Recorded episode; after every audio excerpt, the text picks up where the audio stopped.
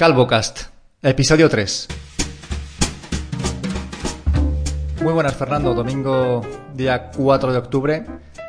Sol radiante, 20 grados. El otoño está aquí. ¿Cómo vas? Muy buenas. Pues aquí de dominguero, eh, grabando por la mañana. Hacía tiempo que no grababa yo a estas horas. Bueno, las 12 de la mañana tampoco es que sea... Sí, también es verdad. también es verdad que el, plan inicial era empezar un poco antes y al final se nos ha ido a las 12. Sí, parece que estemos grabando a las 7 de la mañana, pero no, no, no es un día de madrugar. Cuéntame, ¿de qué vamos a hablar hoy? Bueno, pues dado que están las consolas nuevas ahí, habrá que darle un poquito a eso, ¿no? Y además Estás veo, por otro lado que hay aquí un altavoz que, pues, bueno, no le voy a dar ahora porque no he, no he visto el vídeo que has publicado en la cuenta de Instagram, pero veo que estará relacionado con tus problemas con Alexa, quizá. Bastantes problemas con Alexa. Bastantes, ¿eh? No solamente el que he publicado en la cuenta de CalvoCast Pod en Instagram, sino que es algo que llevo arrastrando desde que lo tengo prácticamente. Pero, ¿qué te pasa exactamente? Porque yo vi, me mandaste hace tiempo un vídeo en el que hacía como plop, plop, plop, plop, o así ruidos raros. ¿Qué es lo que pasa con eso? Hace... No, no he descubierto todavía cuál es el problema de mi, de mi configuración de altavoces, porque tengo cuatro altavoces eh, Eco, dos Eco normales y dos Eco Dot. Entonces, mi teoría es que los altavoces que tengo en el piso de abajo, que son los dos Eco y el Eco Dot, cuando los combino los tres para hacer o para crear un grupo de, de sonido en el que yo poder invocar y decir eh, pon música en los tres a la vez, ¿Sí? creo que ha- se produce algún tipo de fallo entre los dos eco y el dot que produce cosas raras. Por ejemplo, lo que he puesto en la cuenta de Instagram es que uno de los dos eco que tengo se vuelve loco y empieza a hacer sonidos como guturales ahí de uh, uh, uh, uh, uh, uh. El unirse a la fiesta, ¿no? Sí, pero es que además el sonido va aumentando en volumen. O sea, si yo lo dejo y no hago nada, aumenta en volumen hasta que es insoportable. Y, por otro lado, el- el- los otros dos eco siguen funcionando con la música. O sea, es que es muy extraño lo que pasa. Y si yo le digo, para, o estate quieta, o deja de reproducir música, o apágate y muérete, no hace caso. Y si yo entro en Spotify, que es desde donde estoy publicando o haciendo que suene la música, eh, Spotify no, no responde. Aunque yo le. Aunque pause la música, sigue sonando en, en los dispositivos. ¿Y solo te Entonces pasa ya- con Spotify o has probado con alguna otra aplicación de audio? Cuando esto me pasa, lo que suelo hacer es eh, decirle a uno de los dos eco que reproduzca música desde Amazon Music. Sí. ¿Vale? Y cuando hago eso suele funcionar y suele dejar de hacer el sonido. Entonces tengo alguna idea de que puede ser que Spotify con los tres eco no funcione bien. O sea, no sé cuál es exactamente el problema, pero, pero algo pasa y no, no es que el aparato en sí falle, porque si yo pongo música solamente en el cacharro, funciona. Y la respuesta por voz funciona. Quiero decir que el aparato va. Pero hay alguna conexión interna eh, vía software entre los tres que no, que no funciona. Entonces lo que hice ayer fue deshacer ese grupo de, de tres altavoces y simplemente dejar un grupo en, en estéreo, grupo de altavoces que llama, Sí. con los dos, con los dos eco, tener un eco derecho y un eco izquierdo, y desanclar o desenlazar el eco dot que tengo pequeño en la cocina. Es una pena porque cuando yo pongo música en todas partes, me gusta pues que si me estoy moviendo por la parte de abajo de mi casa, esté donde esté, suene la música. Eso es lo bonito. ¿no? Es. Donde salen los corazones ¿no? de, de mis ojos. Pero bueno, de momento voy a intentar ver- a ver si funciona así. A lo mejor te está eh, troleando Amazon para contrátanos en Music. Pues puede ser que, que- no te digo una cosa, no lo descartaría, ¿eh? viendo cómo está la cosa con, con Spotify, pero es que este no es el primer problema que me da con Spotify. Hace bastantes meses, no sé si te acordarás, que también me quejaba amargamente de que yo le decía al aparato que pusiera música y me decía, reproduciendo música desde Spotify. Pues esto es lo que se escuchaba, ¿vale? Un silencio absoluto. Y, ya- y, no había- y era a ti al que por la noche, es que no sé si... ¿Sí? que Se, le, se, le, encendía alguna vez o pasó algo. Alguna vez, varias veces. Se nos ha pasado tres veces que a mitad de la noche Alexa se ha encendido y ha puesto la música a toda piña. Ella sola. Muy bien. Entonces, imagínate los sustos que nos ha pegado. Han sido sustos importantes y, mi mujer despertarse de la cama y decir, ¿qué pasa? ¿Qué pasa? Quita esa puta mierda. Claro, ¿qué coño está pasando aquí? Pero sí, sí, era mi... Por eso te digo que ya tengo una relación de, de amor-odio con ellos. Me da muchísima pereza llamar a Amazon y decirle, oye, mira, está pasando esto, porque dentro de nada me van a cerrar la cuenta por la cantidad de devoluciones que llevo hechas en los últimos meses. Entonces quiero dejar pasar el tiempo un poco a ver si se soluciona solo. Porque el tema de Spotify, por ejemplo, se solucionó solo. De no funcionar a de repente un día funcionar otra vez, ¿no? Sin hacer nada. Y bueno, yo espero que esto sea igual, ¿no? Que deje de hacer este sonido extraño y que todo vuelva a la normalidad, porque yo me acuerdo que cuando tenía los dos pequeñitos, los dos Ecodot, en el salón, todo iba perfecto, perfecto. Fue meterle desde fuera otros dos Eco grandes y ahí empezar los problemas en mi casa. Y yo me acuerdo que, que el asistente persona, o sea, la persona que me atendía en Amazon cuando yo lo llamaba y le decía, oye, es que no me funciona bien Spotify, tengo cuatro ecos. me dice, sí, no te preocupes, hay gente que, que tiene 50 y 60 ecos en su casa. y yo, vale. vale por la casa y vale por, por, tener tantos cacharros, ¿no? O sea, imagínate configurar uno a uno todos los aparatos. Me, me, pego un tiro. Pues tampoco lo sé muy bien porque la verdad es que no, no, no, he usado Alexa. Más allá de jugar un pelín con la configuración así un rato un día, eh, yo tiré por Google Home y, y, los altavoces que tengo son o Google Home o de Sonos. También te digo que no lo uso demasiado, eh, porque es que al final eh, el tema asistente, digamos, eh, al tener un iPhone y no tenerlo activo en el, bueno, que tienes que ir a la aplicación, abrirlo, no lo tienes a mano, que le das un botón o le dices OK Google, ¿vale? A ver si os han activado los altavoces. a ver, déjame hacerlo otra vez. OK Google. ok, pues- Google, cinco estrellas a CalvoCast. Pues mm, bueno, no sé, supongo que lo podría usar más de lo que lo uso realmente. Pero los que tengo sí, son, Google Home y esto de las combinaciones sí que me... Cuando lo he usado hubo un momento en que tenía en la cocina, porque a veces eh, el, yo tengo una oficina en una planta de arriba, pero a veces en invierno hay momentos en que hace mucho frío y otros en que hace, eh, en verano hace mucho calor y a veces estoy más cómodo simplemente en la cocina. Y eh, me, hubo un momento que puse dos altavoces ahí de forma eh, temporal, digamos, porque estuve unos días trabajando ahí.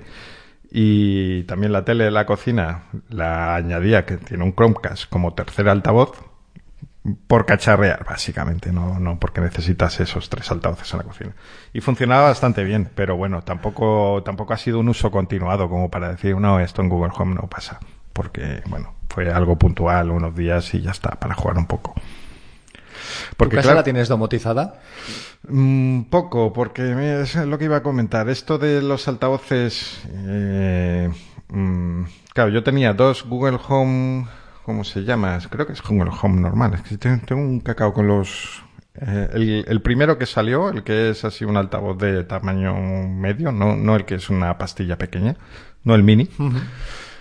eh, cogidos de esos... El Google Home era, creo. Es que no paran de cambiarle el nombre y claro... Claro, es que está el tema ahí, que encima con lo de Nest ahora y esto... Bueno, vamos a, lo que íbamos. Eh, si quieres poner dos altavoces, son dos... Eh, o sea, cada, cada altavoz va con su enchufe, al fin y al cabo.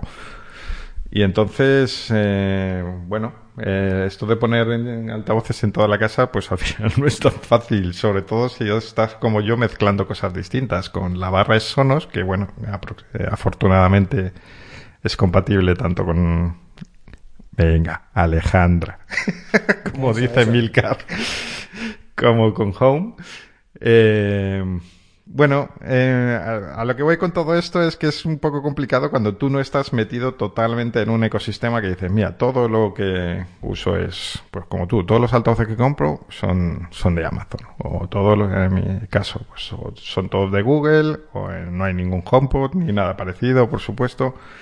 Se nos complica, nos obliga un poco a meterte totalmente en el jardín estos los altavoces. Y el problema, y por eso no he querido terminar de meterme ahí, es que luego, claro, te cuesta salir. Eh, quiero decir, si yo no quiero, si yo quiero pasarme al jardín de Apple, por ejemplo, y tener un HomePod, eh, pues ya todo lo otro me no, no, no me combina bien. Te sobra, claro. es que ese es el tema. Y no, no, no, he, querido profundizar mucho. Por eso también eh, tiré en su momento por Sonos. Eh, porque aunque tiene un problema, y es que si Sonos tuviese problemas eh, a largo plazo, la empresa fuese mal, pues te podrías quedar muy tirado con unos altavoces que sin la empresa detrás no valen para nada. Pero lo bueno que tienen es que tienen AirPlay, o sea que puedes usarlos desde el iPhone tiene, y son compatibles con los asistentes de Amazon y de Google. Y por eso al final casi lo que más, eh, donde realmente metí el dinero, con diferencia, fue, fue en Sonos en este caso. Entonces tienes una buena barra de sonido con un buen sonido y además compatibilidad doble con dos sistemas diferentes. Sí, tengo la barra y luego en la oficina tengo dos, dos pequeños, dos Sonos One. La historia es que yo creo que los asistentes sirven sobre todo si tienes una casa domotizada y si te gusta escuchar música, si no eres de las personas que suele poner música en su casa, que son muchas, hay mucha gente que no pone música en su casa, y no tienes una casa medianamente domotizada, yo creo que no, no son para ti, ¿no?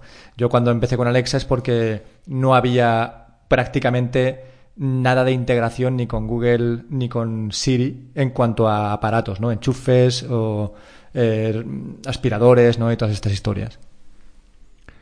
Sí, a mí en el tema de la automatización empecé a hacer cosillas, lo que pasa es que estoy limitado con el tema de los enchufes. Eh, volvemos a lo mismo. Hay, hay, la solución de Amazon gana mucho porque tiene la centralita, no me acuerdo, Zigbee. Eh, yo tengo que tirar de, de opciones con, con Wi-Fi al final. Entonces, por ejemplo, tengo una luz fuera de casa eh, que me viene muy bien tenerla domotizada, pero en el momento que alguien toca el interruptor y lo apaga, ya deja de funcionar, como se, ha comentado muchas veces en podcast y tal. La opción es eh, cambiar el interruptor por uno inteligente también, pero es que ya nos metemos a unos niveles que tampoco en este momento quiero entrar. Entonces tengo esa lucecita que intento controlarla mientras no hay gente en casa, mientras no tengo visitas, eh, y, poco más, eh, realmente. Tengo también tengo un enchufe, ahora que me di cuenta, en la, en la oficina, que, me viene bien en poder encenderlo y apagarlo a distancia a veces. Volvemos a lo del invierno, para decirle, vete encendiendo mientras desayuno y caliéntame la oficina, que ahora voy para allá. que hace fresquito ya, ¿no? Entonces, bueno, eso se agradece, eh, pero poco más. No, no, Empecé fuerte, pero me paré en seco cuando vi que ya si quería dar un paso más ya tenía que meterme muy seriamente, es decir, cambiando instalaciones eléctricas y ya yendo en, plan pro. Claro, bueno, también eh, está el plan amateur, que, que es el mío, y el plan pro. Te digo que en plan amateur tengo un vídeo en mi canal de YouTube que dejaré en la descripción del podcast, que originariamente lo hice para pasarlo por el grupo que tenemos en Telegram, ¿vale? Que era es un vídeo que era para vosotros y que ahora mismo tiene como 200.000 visitas, ¿vale? En, mi canal de YouTube.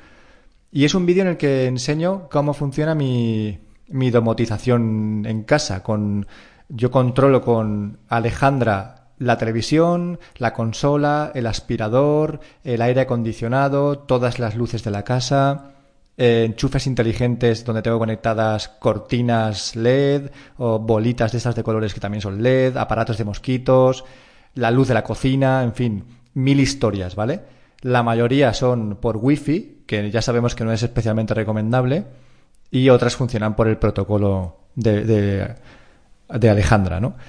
Y es un vídeo que simplemente muestro cómo tengo la casa y debajo del vídeo está el enlace a mi blog donde explico cómo lo tengo todo configurado, que tiene 200.000 visitas y que es está súper reclamado porque la gente busca hacer este tipo de cosas. Y hablo de nivel amateur. Luego tienes el nivel pro, que es el que tú llamas, con gente como arroba guarroman en Twitter, que ya se mete a hacer sus propias programaciones, a desmontar eh, todos los aparatos que tiene, eh, los enchufes de las paredes para meterlos y hacerlos inteligentes, en fin, ¿no? sensores, etcétera.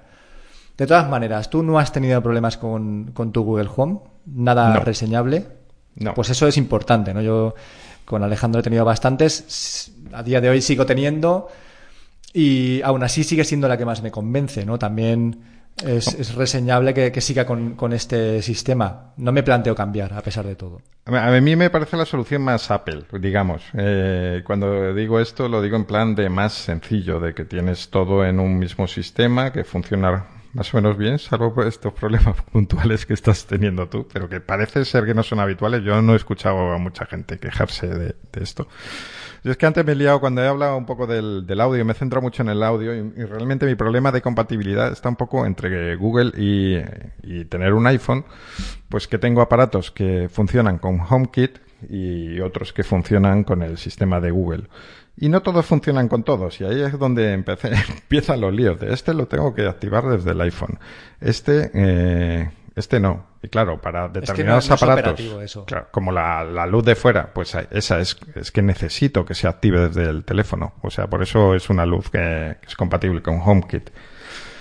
Porque solo me vale así, no me vale con un altavoz de casa porque lo que quiero es encender la luz cuando llego con el coche de noche y no se ve nada, eh, pues desde el teléfono o desde el coche que tengo CarPlay también funcionaría. Bueno, sería lo mismo. Vale.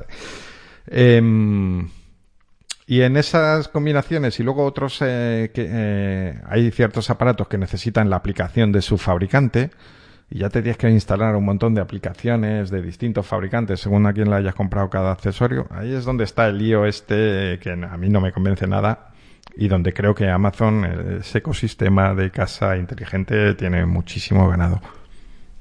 Hmm.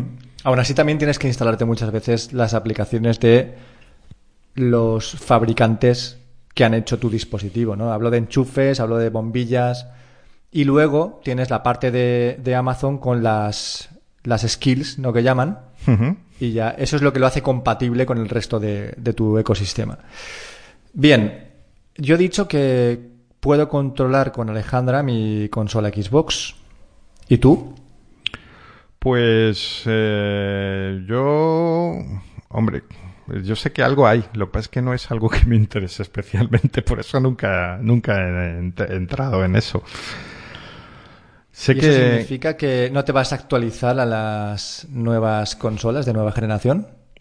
Bueno, significa que no, no tengo mucho interés en encender mi consola a distancia, por eso no he explorado esas vías. Eh, lo de actualizar la consola, eh, sí, probablemente lo haga. Porque esta última generación, la verdad es que sorprendentemente mm, la he usado muchísimo. Y digo sorprendentemente porque yo antes he tenido consolas, pero nunca he llegado a usarlas realmente casi. Em, pero bueno, esta la, yo tengo la Xbox One, la Pro, y, la he usado muchísimo. La, X, ¿no? Sí. sí, es verdad. Cierto, cierto. Es que también ya le vale a, a Microsoft con los nombres, que nos tiene un poquito liados. Em, tuve la S, bueno, de hecho tuve la One, luego cambié la S y luego cambié la X. He ido evolucionando poco a poco. Y bueno, muy contento con ella. Em, y sí tengo pensado cambiar, pero no inmediatamente.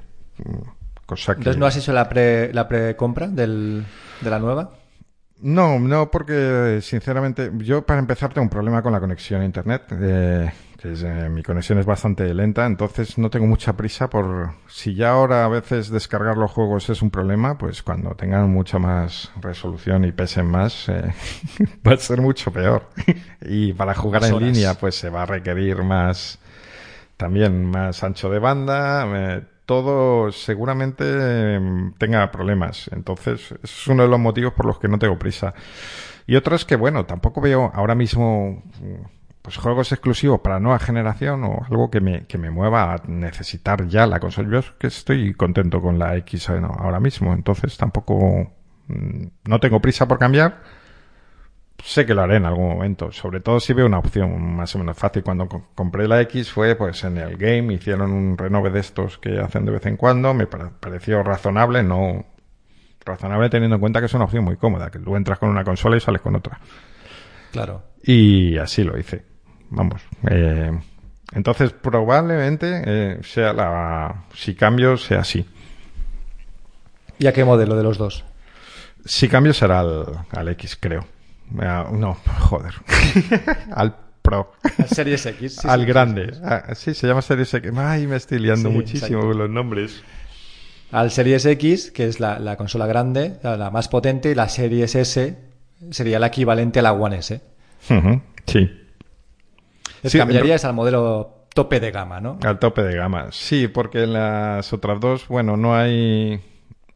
Hay ahí un poco. Yo eh, esto cuando lo comento lo, lo, as- lo- lo asimilo un poco con el, con los teléfonos. Es como si el sería un poco cambiar el- mi consola actual, que es la, la buena de ahora, digamos. Sería como tener un iPhone 11 Pro. Y si mientras que la nueva S sería el iPhone 12 normal. ¿Es mejor uno que otro? Pues bueno, pues según lo que veas, en algunas cosas es mejor un, el anterior porque tiene tres cámaras, porque la pantalla, aunque ahora parece que ya van a ser OLED todas, bla, bla, bla. Y en otras el otro tiene un procesador más nuevo, más potente. Va a ser un poco esa historia. Pero si cambio, yo quiero un cambio de verdad, ya puestos. O sea, cambiar por cambiar un poco, pues no, no creo que la haga a corto plazo, vamos, al menos. Pues yo sí que hice la precompra o la pre-reserva de la Series X. De hecho, lo gracioso fue que Microsoft me mandó un correo diciéndome que me llegaba el día 29 de septiembre. y me dio como mucha alegría y dije, hostia, voy a ser la primera persona en Europa que va a tener la Series X, pero que va, evidentemente, hasta el día 10 de noviembre, creo que el día 11, no sé exactamente cuál de los dos, es cuando se envían y salen los nuevos modelos. Y ayer vendí mi eh, One X. La envío mañana por Wallapop y voy a estar pues un mes sin consola. No me va a dar mucha pena porque ya sabes que hace tiempo que no jugamos juntos, ¿eh, Fer? Te echo de menos. echo de menos nuestras partidas. Pero mm, si tuviera que ser consecuente y honesto conmigo mismo, no tendría una consola. Directamente me suscribiría a algún servicio tipo eh, Google Stadia o, o Amazon Luna, que ha salido hace poco, ¿no? Porque soy tan esporádico, soy un jugador tan casual y me dan tanto igual los juegos exclusivos de una plataforma que me vale prácticamente con cualquier cosa. ¿Por qué no estoy en Google Stadia? Te lo voy a contar. Porque no está Fortnite. Solo por Fortnite. un- Solo por Fortnite, porque es, es el único juego eh, que, que- que juego cuando tengo 15 minutos libres. No me dedico a abrir el Red Dead ni... No, no, es... eh, me enchufa el Fortnite, juego una partida o dos y hasta luego la consola hasta la semana siguiente, ¿no? Ese es mi nivel de jugar a consolas. Excepto cuando pues quedamos para jugar todos, ¿no? Bueno, es que el Fortnite tiene la gran ventaja de que es muy directo en ese sentido. Es muy entras, hacerlo de siempre, no es por dónde iba en el juego, no. Esto es de entrar y pegarte y se acabó. Correcto, y me, me parece muy extraño que, que Google Stadia y que Amazon no tengan Fortnite en sus catálogos. Me parece que es uno de los grandes lastres de este tipo de plataformas. Porque si arrastra a millones de jugadores, que no lo tengas en tu plataforma significa que no vas a conseguir una buena base ¿no? de, de personas conectadas. Entonces yo de momento, aunque Google Stadia en un principio era perfecto para mí, el hecho de que no esté en juegos como Fortnite sí que me, echa para atrás. Una, una pena porque es que sería perfecto, ya te digo.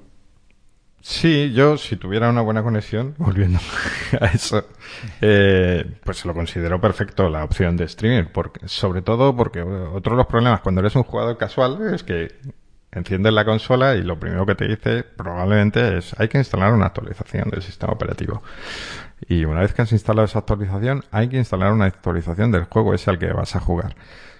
Esto se puede dejar para que lo haga de forma automática, pero si coincide que llevas un tiempo sin jugar, pues él ya de forma inteligente dice, bueno, este juego no está usándolo, no se lo voy a actualizar, no le voy a ocupar más espacio ni gastar ancho de banda en descargar esta actualización y luego, pues claro, cuando quieres volver, te encuentras con que tienes que actualizar manualmente. Entonces eso de estas partidas de 30 minutos, pues al final son 15 minutos que te terminas con actualizaciones, que te pasas con actualizaciones y demás y se- la experiencia no es muy buena y entonces es a veces es lo que hace que mucha gente no juegue. A mí me pasaba, de hecho, al principio, con cuando me compré la One, al principio, pues no jugaba, jugaba yo solo, jugaba de forma esporádica y jugaba muy poco por este, por este bucle que comento. Claro, es que es un bucle sin fin, ¿eh? Muchos días. Sí, sí. Sí, y luego es que vuelves, lo dejas durante un tiempo porque no no ha sido divertido Y cuando vuelves te vuelve a pasar y dices, es que no, no quiero volver a entender esto nunca más. O sea, la próxima vez que tenga un rato, oye, tiro por otro lado, no por aquí. Claro. Entonces el streaming está muy bien. Lo que pasa es que luego a la vez, em, bueno, eso ya es cada uno, ¿no? Pero yo tengo una cosa con...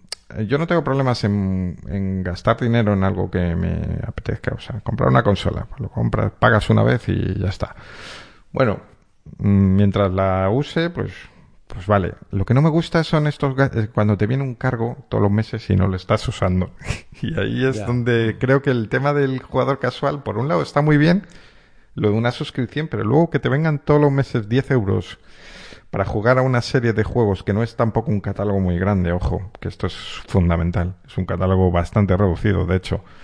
Y que no has jugado nada a eso, uff, para mí es peligroso porque eso en mi caso... La balanza, la balanza se desequilibra suele acabar en una cancelación rápida de la suscripción. Que luego si lo piensas dice, bueno, al año son 120, mientras que una consola cuesta mucho más. Em, sí, es correcto, pero a mí me molesta mucho esto de todos los meses algo que no estoy usando. Que todos los meses, digamos, pues me esté preguntando, ¿quieres seguir suscrito a esto? ¿De verdad vas a seguir haciéndolo?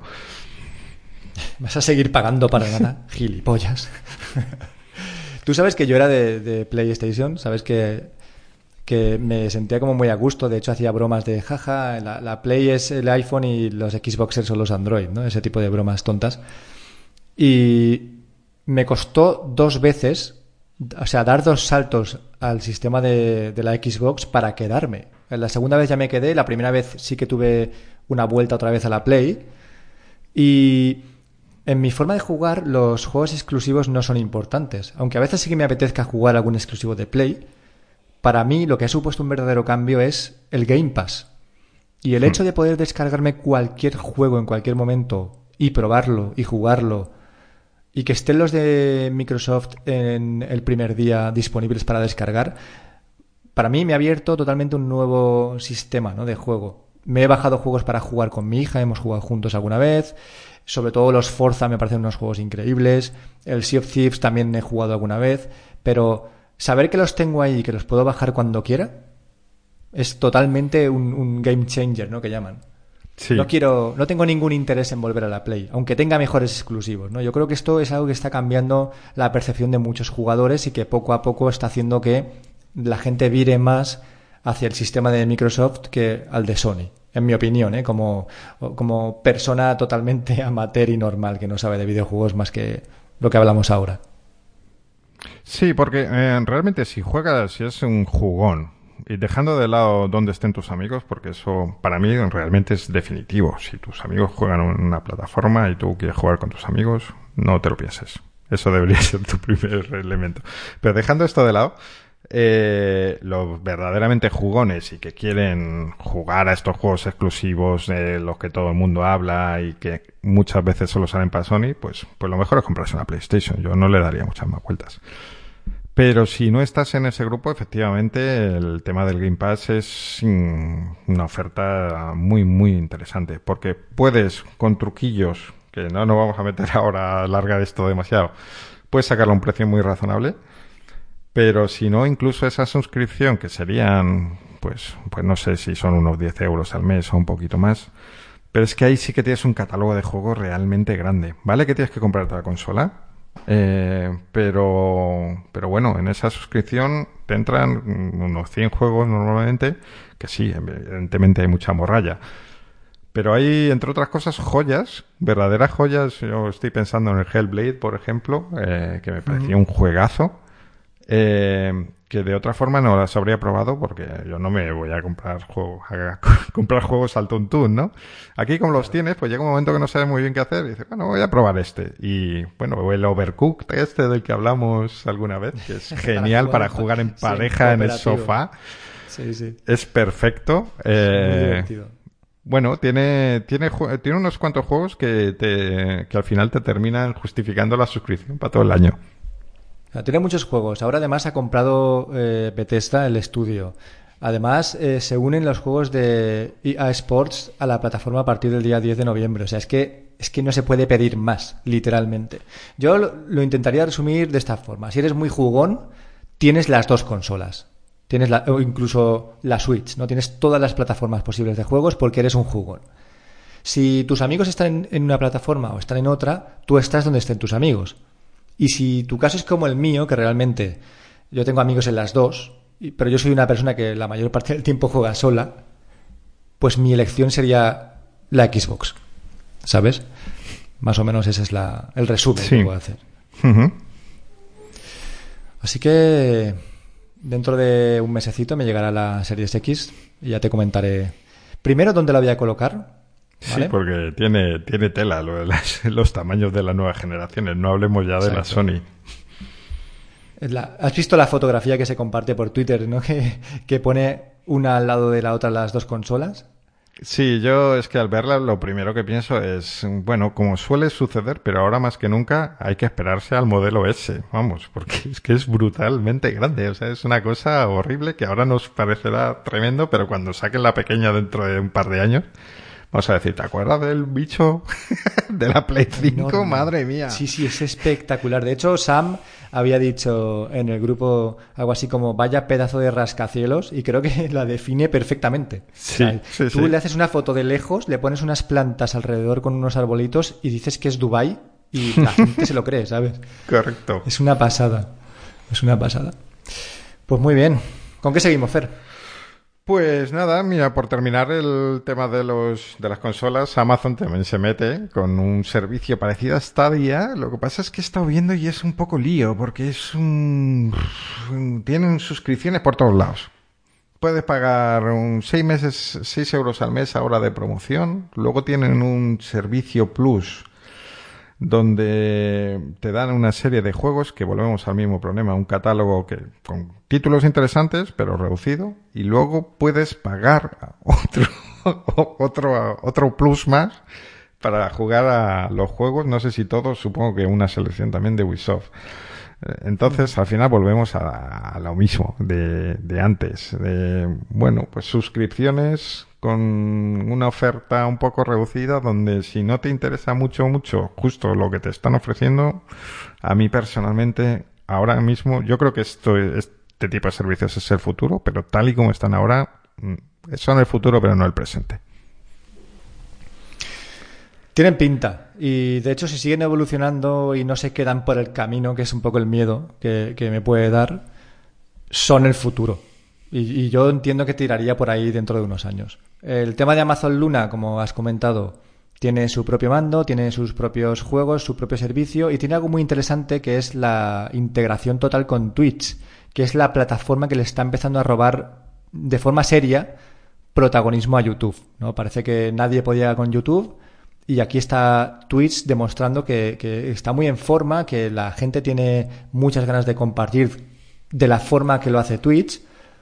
Y si Amazon es la dueña y encima también te ofrece cierta integración, ahora mismo puedes ver incluso series y películas del catálogo de Amazon compartiendo a la vez con tus eh, suscriptores, no sé, son cosas muy interesantes que a nosotros quizá no nos acaba de llamar mucho la atención, pero que añadidas a un servicio de videojuegos y al eh, Amazon Prime y al Amazon Music y al Amazon Video van conformando un paquete de servicios que por poco dinero realmente mensual, tienes muchas opciones y muchas alternativas, ¿no? Pero bueno, yo los veo muy verdes todavía. Eh, siguen saliendo análisis de Stadia y de supongo que de Amazon saldrán dentro de poco, donde el frame rate pues a veces varía, si tu conexión es suficiente y según los parámetros de Google o de Amazon es suficiente, resulta que tampoco es tan suficiente porque aquí está fallando o tienes lag o tienes ping con el tema del mando, en fin, ¿no? Cosas que tienen que pulir un poquito esos servidores, esos servicios, esas conexiones, hasta dejarlo ya bien, bien bonito y empaquetado para venderlo, ¿no? Para por lo hmm. menos que yo lo compre. Bueno, habrá que seguir esperando y en esta fiesta la voy a ver desde la barrera y ya, me uniré desde la cuando, cuando esté la cosa un poco más avanzada.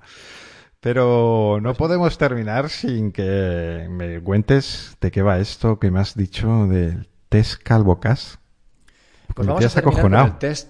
Te tengo acojonado porque no sabes lo que es y eso es lo bonito, ¿vale? Que no tienes ni idea. Y vamos a acabar, que llevamos 35 minutos de grabación y no queremos que esto se alargue, con el test CalvoCast. Bienvenidos a todos al test CalvoCast. Es un test que pensé dirigido especialmente a ti, pero que podemos usar de vuelta. Tú también, si alguna vez quieres, puedes mm, hacerme a mí las preguntas.